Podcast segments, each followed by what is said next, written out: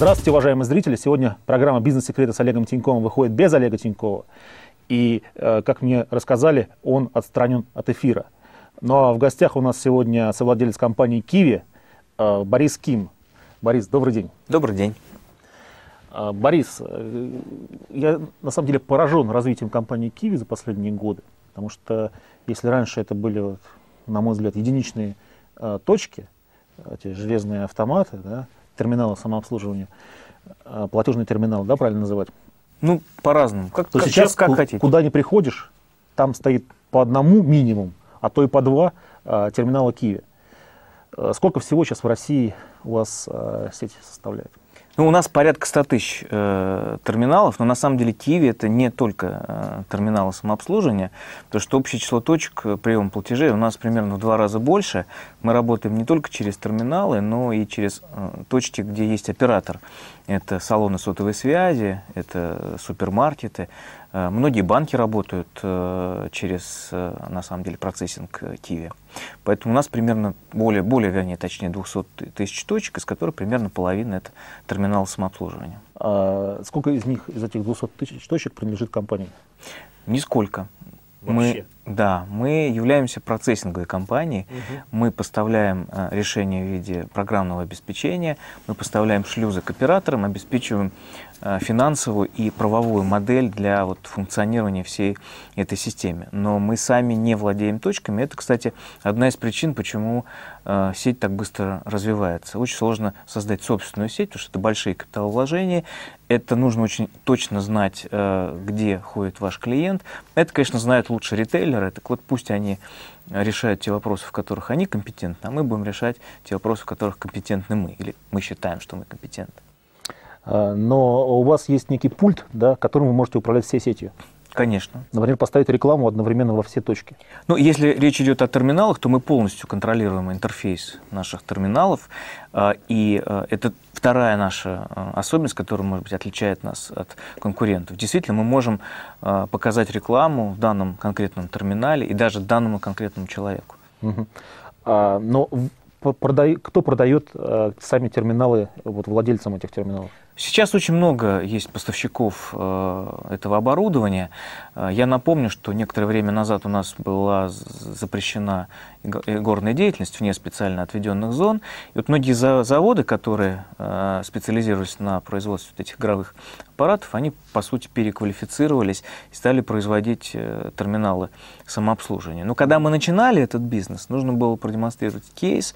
Э, мы сами имели отношение к производству вот этих терминалов просто для того, чтобы показать, что вот таким образом тоже можно э, принимать платежи. Потому что до терминалов э, платежи, если вы вспомните, принимались в обычных э, кассах, там, супермаркетов или салонов сотовой связи. Терминал это была ну, некая инновация, как сейчас модно говорить. Инновацию, которую надо было показать, что она имеет право на жизнь.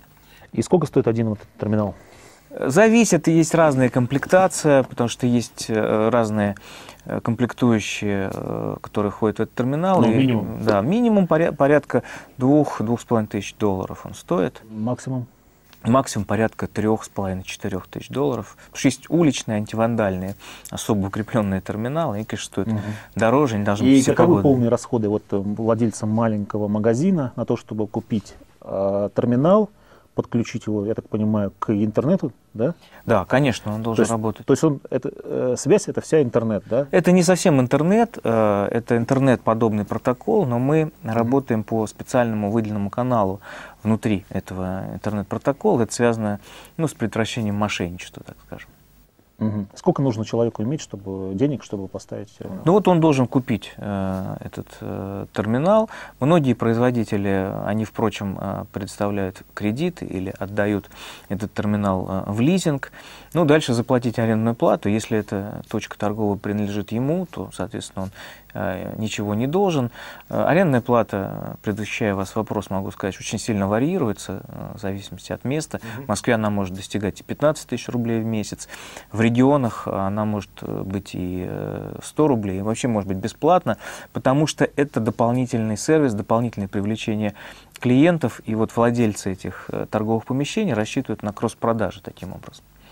Ну вот недавно я был а, в магазине, даже скажу, на какой улице, Кусинина в Москве, и увидел два терминала сразу в расстоянии метра друг от друга. Вот смысл какой, держать два терминала в одном месте? Э, смысл вот в чем, что действительно большую часть времени эти терминалы простаивают, потому что есть э, так называемые пики. Один э, утром, когда люди, там, идя на работу, заходят в магазин, второй пик вечером. И во время этих пиков очень сложно, хочется побыстрее оплатить, поэтому второй терминал в этот момент э, начинает работать и приносить деньги Э, своему владельцу. Мы не контролируем комиссию, которая взимается э, нашими агентами. Это наша такая позиция. Э, в основном не контролируем. Сейчас поясню, почему. Во всех терминалах Киви есть такая средняя кнопочка, которая называется Киви, Киви кошелек. И если вы положите деньги на Киви кошелек, от 500 рублей комиссию с вас не взимут, потому что это как раз вот тот э, один из немногих случаев, когда мы действительно контролируем взимание угу. верхней комиссии. дальше вы можете с этого э, кошелька платить за все услуги, в том числе и за сотовую связь, без комиссии. И вот многие клиенты Киви давно этот способ оценили и используют активно. А почему компания не ограничит верхний размер комиссии в принципе?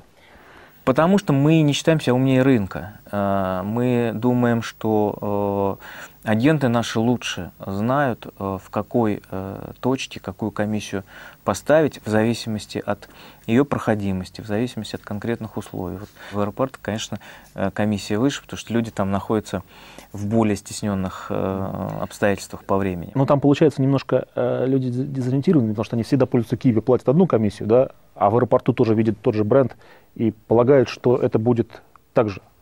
Ну, это, это проблема брендирования. Э, мы предупреждаем, что комиссия э, в терминалах взимается, что она нами не контролируется по большинству типов услуг. Э, мы контролируем комиссию в Киви кошельке, который является нашим ну, как бы фирменным внутренним сервисом внутри вот этого большого uh Киви. Но я вам скажу, что и в городе бывает высокая комиссия, которая там доходит до 10%. Я вот знаю, в Питере я недавно был, там вообще 20% на московском вокзале стояли терминалы.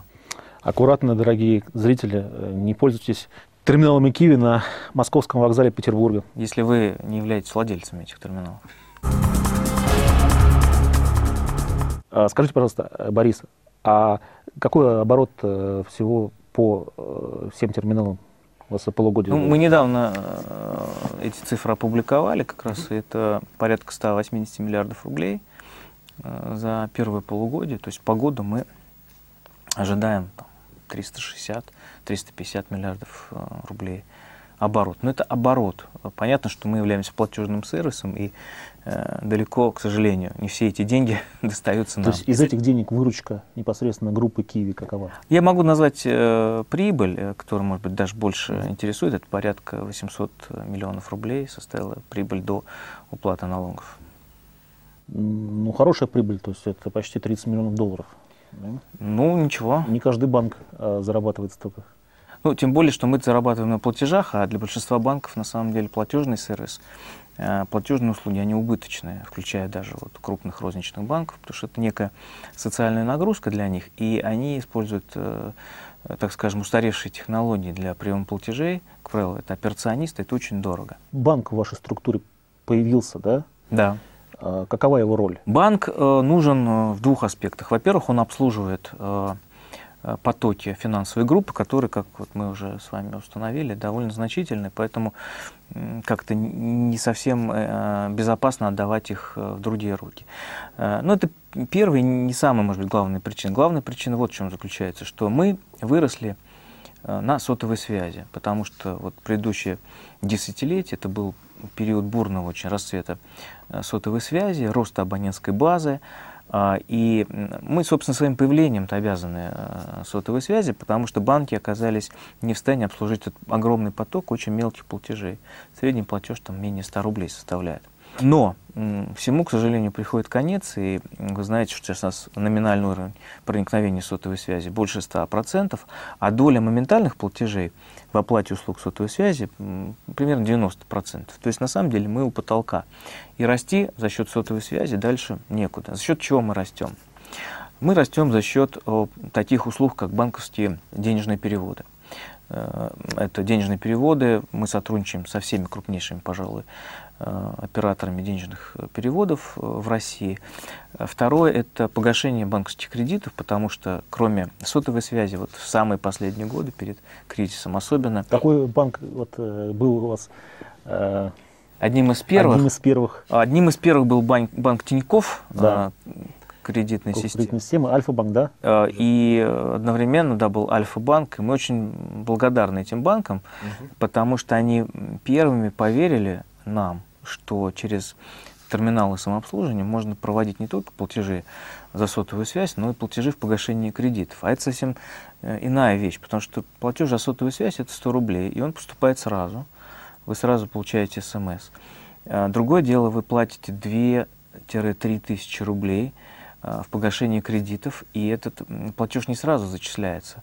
А, вы смс, мы стали посылать смс от нашего имени, что ваш платеж в полной безопасности, но тем не менее клиенту сложно в это поверить. Но вот за там, два года нашего сотрудничества очень много клиентов стали пользоваться этой услугой. И, кстати, Тиньков сейчас лидер, на самом деле, по объемам платежей, которые погашаются через э, терминалы Киви. У нас э, очень популярный продукт стал, это э, наша виртуальная карта, которую мы выпустили в ко-бренде с э, визой, международной платежной системой, она называется Kiwi Visa Virtual, и она продается через терминал. Для чего мы это сделали?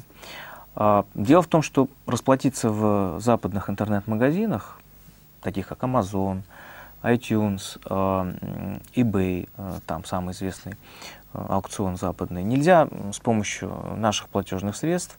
Нет у них договоров с терминальными сетями, нет договоров с электронными деньгами, системой электронных денег. Там принимаются карточки банковские карточки. Но у нас э, сложности есть с этим, хотя номинально у нас довольно много банковских карт, но в основном это зарплатные карты, и люди, получая деньги два раза в месяц, просто э, подходят к банкомату, вынимают и дальше пользуются э, наличными. Вот, а виртуальная карта виза – это однократная карта, одноразовая карта, которую можно купить в терминале. Это просто реквизиты, которые вам придут э, в СМС, там номер, э, дата истечения срока, ваша фамилия, и вы можете использовать ее для покупок э, в интернете. Ну, на мой взгляд, это все равно, все равно некий суррогат, да, потому что во всем мире все-таки пользуются картами, которые можно пойти и в магазин, и в интернет, и в банкомат. Вы знаете, это проблема. Э, у нас действительно э, статистика вот Банка России, например, показывает, что у нас всего 3,8% розничного товарооборота – оплачивается с помощью банковских инструментов, карты или там интернет-банкинга. Угу. 3,8. Это очень мало.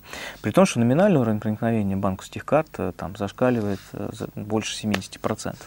Не пользуются у нас люди в силу разных причин, исторических, слишком часто банки обманывали э, значит, наших людей в силу каких-то культурных отличий, в силу того, что часто и неудобно пользоваться, и не везде карточкой расплачешься. Это в Москве, и то в пределах Садового кольца нет проблем. Отъедьте на там, 50 километров от Москвы и попробуйте где-нибудь э, расплатиться э, банковской картой. Там просто не будет посттерминала. И поэтому мы выполняем, я считаю, важную функцию очень в, в финансовом просвещении людей, готовя их э, к использованию банковских счетов, как принято во всем мире. Борис, а некоторое время назад э, звучали опасения о том, что огромный объем денег, который принимают терминалы, никем не контролируется, и были вопросы по поводу того, что это отмывание э, каких-то э, несправедливых, неправедных доходов и уход от налогообложения, обналичка и так далее. Сейчас как ситуация здесь? Ну, такие опасения действительно были, а, правда, они не были никем подтверждены. Но действительно э, контролировать поток наличных нужно. Это нужно и в целях защиты интересов государства, и потому что у нас есть обязательства перед ФАТФ, это международная организация, которая занимается как раз противодействию отмыванию денежных средств незаконных. Поэтому э, мы были одними из инициаторов принятия закона, который регулирует деятельность терминалов и вообще деятельность вот этих э, моментальных систем приема платежей. И этот закон был принят э, в прошлом году. а, и вступил в силу в, с 1 января вот этого года. Он называется «Закон о деятельности платежных агентов». Так, если говорить коротко. Что этим законом было установлено? Во-первых, э, все терминалы должны оснащаться контрольно-кассовой техникой, то есть выдавать кассовый чек. А у нас есть Федеральная налоговая служба, которая как раз и контролирует вот эти потоки наличных денежных средств. А контрольно-кассовая техника позволяет, независимо от владельца терминалов, вот этот контроль осуществлять и сравнивать данные, скажем, что он подает в отчетности в налоговую, непосредственно с данными Э, защищенной памяти в контрольно-кассовой технике, которая в этом терминале находится. А, Борис, интересный момент такой. А зачем банку становиться собственником э, терминала в Киеве? Вот зачем нужно. У него нет задачи стать собственником, э, на самом деле, терминала Киеве. У него есть задача стать собственником э, терминала своего. Потому что, как я уже вам сказал, э, прием платежей от населения э, для большинства банков это убыточная деятельность себестоимость вот этой операции, она очень-очень велика. Она делает этот бизнес убыточным, это касается и крупных банков, и тем более э, мелких банков. Поэтому все рекомендации всех э, значит, консультантов э, заключаются в том, что вынести прием платежей из отделений. То есть получается, что банки на самом деле всегда к вам достаточно агрессивно относились, потому что вы забирали у них бизнес, да? А сейчас получается, что банки, собственно говоря, с вами сотрудничают. Но вот, Я э... думаю, что это, это миф, что банки агрессивно относились к Киеве. А, во-первых, Киеве тоже банк. Просто этот банк – это банк, который не выпячивает вот эту свою сторону, что, что он банк. Да? А, это, э, это банк внутри, э, но для клиента он очень friendly, да, он очень дружественный. У него такой дружественный интерфейс. А то, что он банк, кого это интересует? банк он или не банк. Кого интересует, какой процессор в вашем телефоне стоит? Никого. Важно, нет, чтобы он нет, не зависал. Если э, скармливать деньги железному автомату, то, может быть, для клиента будет спокойнее, если будет на нем написано банк QIWI? Ну, написать ты можешь все что угодно. Важно, я, я думаю, что клиенты скармливают там ежемесячно примерно 80 миллионов человек пользуются э, терминалами э, Киви. Вот, и э, пользуются независимо от того, что там написано. Ну, потому что они доверяют бренду. Потому что на самом деле под этим брендом скрывается иногда индивидуальный предприниматель, у которого там, ну, соответственно, очень скромные финансовые возможности, а иногда, может быть, один из крупнейших банков Э, региона. Но Киви гарантирует вот качество услуги, гарантирует, что если что-то пойдет не так, у нас есть э, общефедеральные э, службы поддержки, там вот номер 8800, бесплатный звонок, и любой клиент может позвонить, независимо от того, в каком терминале он совершил платеж. Мы ему поможем, Киви, хотя мы не владеем этими терминалами. Мне кажется, для клиента важно вот именно это, а не то, что там а сколько вообще бывает таких э, случаев криминального свойства, вот, вроде как пропажа денег или ворование терминалов? Я помню, я шел по Ленинградке и вот валялся терминал, просто вот лежал, перегородив э, дорогу. Я не уверен, что киви не киви, но он просто валялся, то есть вандализм произошел, видимо. Э, насколько часто такие случаи? Сама правовая модель вот этого агентской так называемой схемы приема платежей, она подразумевает, что деньги вы положили в железный ящик, и вам счет мобильного телефона пополнился там, в течение нескольких минут, если все хорошо прошло, то есть в большинстве случаев. А, но деньги-то еще, в общем-то, ваши лежат вот в этом ящике и инкассированы будут э, там, через 2-3 э, дня. Но вам все равно, ваши уже деньги получены, и списывать их никто не будет. Поэтому в этот момент уже риски все переносятся на владельца терминалов. Да, владелец терминалов рискует, и вот если какой-то терминал грабят, то это проблемы и риски владельца терминалов. Но это его предпринимательский риск, в частности, поэтому он вот такую высокую комиссию иногда и ставит. Борис, расскажите, пожалуйста, э, историю становления вообще Киви. Как вот появился первый терминал, где это произошло, в каком году? История Киви, она началась задолго до того, как появился первый терминал, потому что это произошло в 2004 году, а история Киви началась в 2000 году. Угу. И тогда была компания ePort, э, которая занималась оплатой сотовых телефонов, но э, немножко в другом ключе. Тогда была популярна модель оплаты с ключ-картами Может быть, вы застали. Люди просто покупали скретч-карты, стирали, вводили пин-код и пополняли свой телефон. И вот компания Епорт, она была одним из крупнейших дистрибуторов вот этих предоплаченных карт скретч-карт, так называемых. Ну, их выпускали, соответственно, операторы. Пускали оператор, но им надо же Я помню, я дистрибуировать. помню это, да. Вот, их Да, же надо а, было... Да и сейчас они есть, эти карты, в принципе. Они есть, но это очень... э, Раньше это было 90% оплаты, так, так, так, так делалось.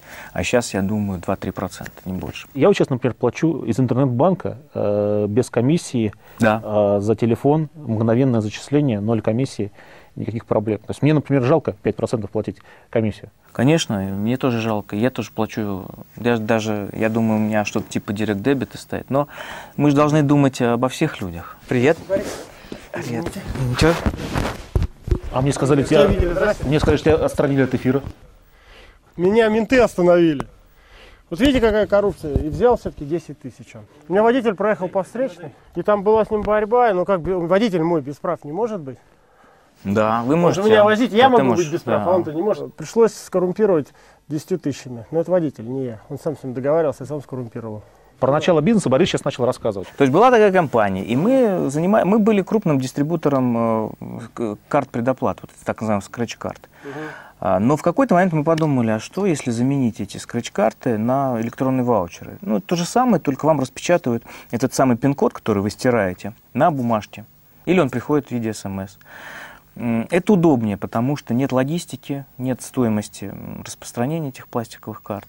И начали вот переходить на этот способ э, оплаты услуг сотовой связи, но не очень долго он у нас продержался, потому что мы потом подумали, что а еще удобнее, э, если мы просто начнем пополнять телефоны сотовой связи, просто по номеру телефона на любую сумму. Это сложная была история, потому что нас, когда мы приходили к операторам сотовой связи, они говорят, а зачем это нужно, у нас есть прекрасный бизнес по картам предоплаты, есть системы дистрибуции, зачем вот вы приходите? Ну, как бы мы их убеждали, что в любом случае, если смазать э, колеса, они э, поедут быстрее. Вот. В конце концов, мы убедили и стали развивать точки приема платежей э, за услуги сотовой связи в салонах сотовой связи, потому что тогда еще не было столько клиентов, они все могли быть обслужены внутри салонов сотовой связи, но потом и салонов сотовой связи стало не хватать, и стали думать, куда же еще. Стали супермаркеты подключать, и был такой период, когда вот в седьмом континенте, там один был из пионеров этого бизнеса, э, можно было оплатить телефоны, м, сотовой связи. Но это оказалось не очень удобно, потому что время обслуживания большое. Э, У них очень же все, там, две минуты, корзина должна быть э, оплачена. Вот. И поэтому тогда появилась идея, это уже вот мы подошли к 2004 году, появилась компания СМП, которая на самом деле не придумала э, модель работы с терминалом, была компания LexNet, которая несколько раньше уже, вот, и она сейчас существует, дай бог ей здоровья, уже э, работала с терминалом самообслуживания. Они были не идеальными, там были кнопочки, они были не сенсорные. То есть пользовательский интерфейс был плохой. Но, тем не менее, идея была такая. И вот у СМП взя- взяли как бы вот эту идею с терминалами самообслуживания, от Епорта взяли идею э, агентской сети. Как мы уже говорили, нам терминал вообще не принадлежат, потому что это очень э, большая головная боль. Чтобы быстро расти, надо отдавать их агентам. Соответственно, мы э, соединили эти две идеи, а потом и компании слились. Это, правда, уже произошло в 2007 году. Компанию СМП и Порт слились, и вот образовалась крупнейшая на тот момент, да и сейчас, сеть приема э, моментальных платежей. А еще через год э, мы ввели бренд э, Киви. И это был на самом деле важным шагом, и вообще это один из компонентов нашего успеха, как мне кажется, потому что, вообще говоря, ну что такое, вот чем мы занимались раньше? Мы были неким аутсорсером, мы, были, мы стояли между оператором сотовой связи и агентом и предоставляли услуги, вот их взаимодействие между ними. Мы создавали некую добавленную стоимость, но не очень большую, потому что мы постоянно испытывали давление на нашу маржу, с одной стороны, от операторов сотовой связи, которые хотят все время уменьшить вознаграждение, и с другой стороны, от агентов, которые хотят увеличить вознаграждение. И что с этим делать, как растолкать? Растолкать можно эту ситуацию только брендом. Нам нужно было наладить прямой контакт с э, клиентом, с плательщиком, чтобы он знал, что он платит не в салоне связной, не в салоне Евросеть, а что он платит в Киеве. В чем твой смысл жизни? А, это хороший вопрос. А, я думаю, что вот когда мы говорим а, смысл жизни, да, мы считаем, что есть нечто, Я сказал философский вопрос. что определяет нашу жизнь. То есть есть вопрос, зачем? Вот зачем мы живем? Зачем? Это означает, что есть некая цель, к которой мы идем. Это такой телеология, да? Вот я Э, поскольку у меня есть научное образование, я вот в эти штучки не верю. Зачем? То есть я думаю, что у нас нет никакого смысла. Есть один вопрос, на который имеет смысл отвечать. Почему? Э, вот я, почему я нахожусь в этой точке? Ну, потому что я там учился, работал где-то, да, мне это было интересно, и я вот стал тем, кем я есть. Но никакого смысла, который ведет меня к какой-то цели, нет. Можно короче, ответить, что я живу, потому что я живу. вообще живу для того, чтобы... Процесс и есть цель моего, моей жизни. Мне интересно, что я делаю. Ну, то есть ты считаешь это, что тебе в жизни повезло? Потому что вот э, э, все-таки есть такое общее мнение, что предпринимателям или всем успешным людям, э, ну, там, в, в просто понимании, богатым, им всегда просто повезло. Вот ты как себе... Где-то везение, сколько везения отдаешь? Я думаю, что везение обязательно э, должно быть, э, но все-таки э, это не определяющее. Вот, ну, чтобы быть успешным предпринимателем, ну, все успешные предприниматели, которых я знаю, они все очень много работают. И, и они вообще умные. Соответственно, везение, я думаю, это там 30%. Да? То есть, я, может быть, ты не станешь олигархом, если ты много работаешь и очень умный, у тебя вообще есть э, желание стать э, каким-то влиятельным человеком. Но в любом случае ты точно станешь э, выше среднего по своему благосостоянию. А для большинства это и достаточно, потому что олигарх это же слишком много компромиссов. Ну а конечная цель какая вот э, Бориса Кима как предпринимателя? Не как человека, уже как предпринимателя. Вот сейчас вы там, по сути, то есть, снимаем шляпу, там, number one в моментальных... Вы просто, по сути, там, если не придумали, то построили индустрию или перестроили индустрию моментальных платежей. А какова все-таки глобальная стратегическая цель, в конце концов? Да и нет никакой. Вот реально, мне просто интересно заниматься, чем я сейчас занимаюсь. Да? Мне интересно э, придумывать э, новые финансовые сервисы, которые, я уверен, что вот так повезло нам, что в нашей стране при очень высоком уровне уровне образования, в принципе, людей, при очень высоком уровне проникновения всяких средств связи, интернет и э, мобильной коммерции, очень, э, я бы сказал, замшелый э, финансовый, э, финансовый сервис. Вот финансовый сервис, что платежный, что там несколько лет назад кредитный – он настолько не соответствует э, другому, всем другим показателям нашей страны, что у нас появилась возможность какой-то из этих пробелов заполнить и быстро вырастить бизнес, который 4 года назад просто не считал. Вы просто перепрыгнули, то есть такого нет ни в Америке, ни в Европе, нигде, да, ну, в развитых странах. Мы отсталая страна, там недоразвитая. И мы сейчас в этом смысле, в технологическом, американцы приезжают и удивляются, нифига себе. Вот ты думаешь, как, они это будут пытаться повторить, мы их здесь обогнали, или это, или это должно умереть? Ну, да. Потому что ну, не бывает, что в одной отдельно взятой стране что-то работает, а в других нет. Либо это... они это должны начать делать, либо вы что-то неправильно сейчас делаете. Нет, это кажущийся парадокс на самом деле. Он вот в чем заключается. Но американцы, я лично знаю американцев, которые были в шоке, увидев Киви. Это правда, но, но, но парадокс, ну, мы не могли одного вице-президента визы оттащить от нашего терминала, там все тыкал. Но дело не в этом. Э, парадокс кажущийся, я объясню почему. А, в Америке с точки зрения вот, платежного сервиса довольно отсталая страна. Потому что у них до сих пор в ходу бумажные чеки. А, но почему это происходит? Потому что это и так работает. У них прекрасная почта, у них э, прекрасные банки, которые обрабатывают эти чеки. Но если работает, то чего менять? Поэтому платежные инновации, они как раз-то и появляются в э, отсталых странах, потому что там не было финансовой инфраструктуры хорошей.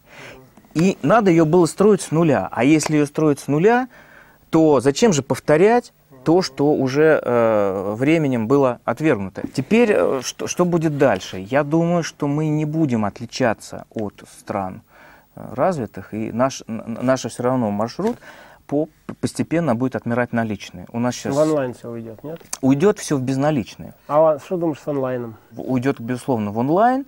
А, а, но это будут безналичные деньги. Потому что онлайн это есть безналичные деньги, потому что просто двигаются обязательства. Нет, есть ли угроза онлайна для вот коробок для этих?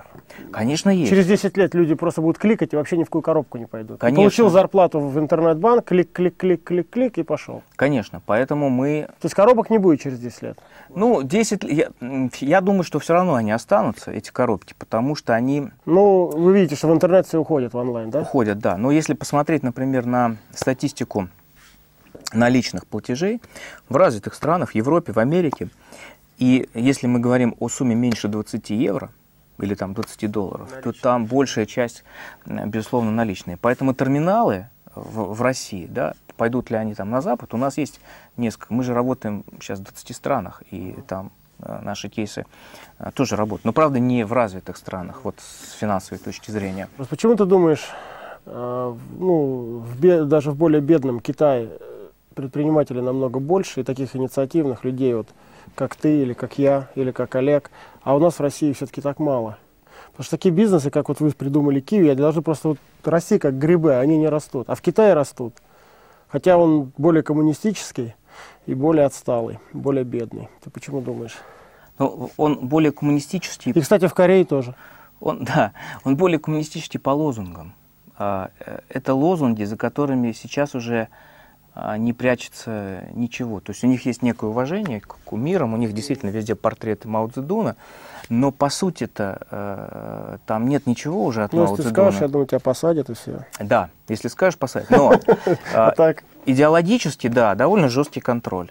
Но внутри, э, э, внутри, я имею в виду с точ- с точки зрения ведения бизнеса, по условиям ведения бизнеса, Китай во многих отношениях нас э, уже опередил. Если вот там сейчас принято сравнивать э, Я вот не могу понять, почему у них предпринимательство такое сильное. У них там реально вот что-то люди творят, что-то придумывают, что-то бегают, едут в крайнем случае во Владивосток, там продают, помидоры сажают в Кемеровской области. То есть они что-то делают все. А Ну, наши это- спят на диване. Тут нет никакого объяснения, кроме как вот э, там пассионарности, да, некой, как говорил Они в Лев, фазе э, Лев Губилев. Но это на самом деле ничего не объясняет. Можно сказать, что китайцы более пассионарны, чем э, россияне сейчас. Но это ничего не объясняет. А почему они более пассионарны? Лев Гумилев говорил, что какой-то луч из космоса бьет. Ну, это смешно, это не для сегодняшнего дня. Я думаю, Поэтому- сейчас самые пассионарные это чечены, на мой взгляд. С большим отрывом от всех остальных. Ну, это серьезно. Это правда. Это правда, и это такой... э, ну, действительно, туда вот приедешь Это какой-то поэтому с- с- там все происходит. самый за- заштатный городишко, и там небоскребы круче, чем в нашем Сити, к сожалению.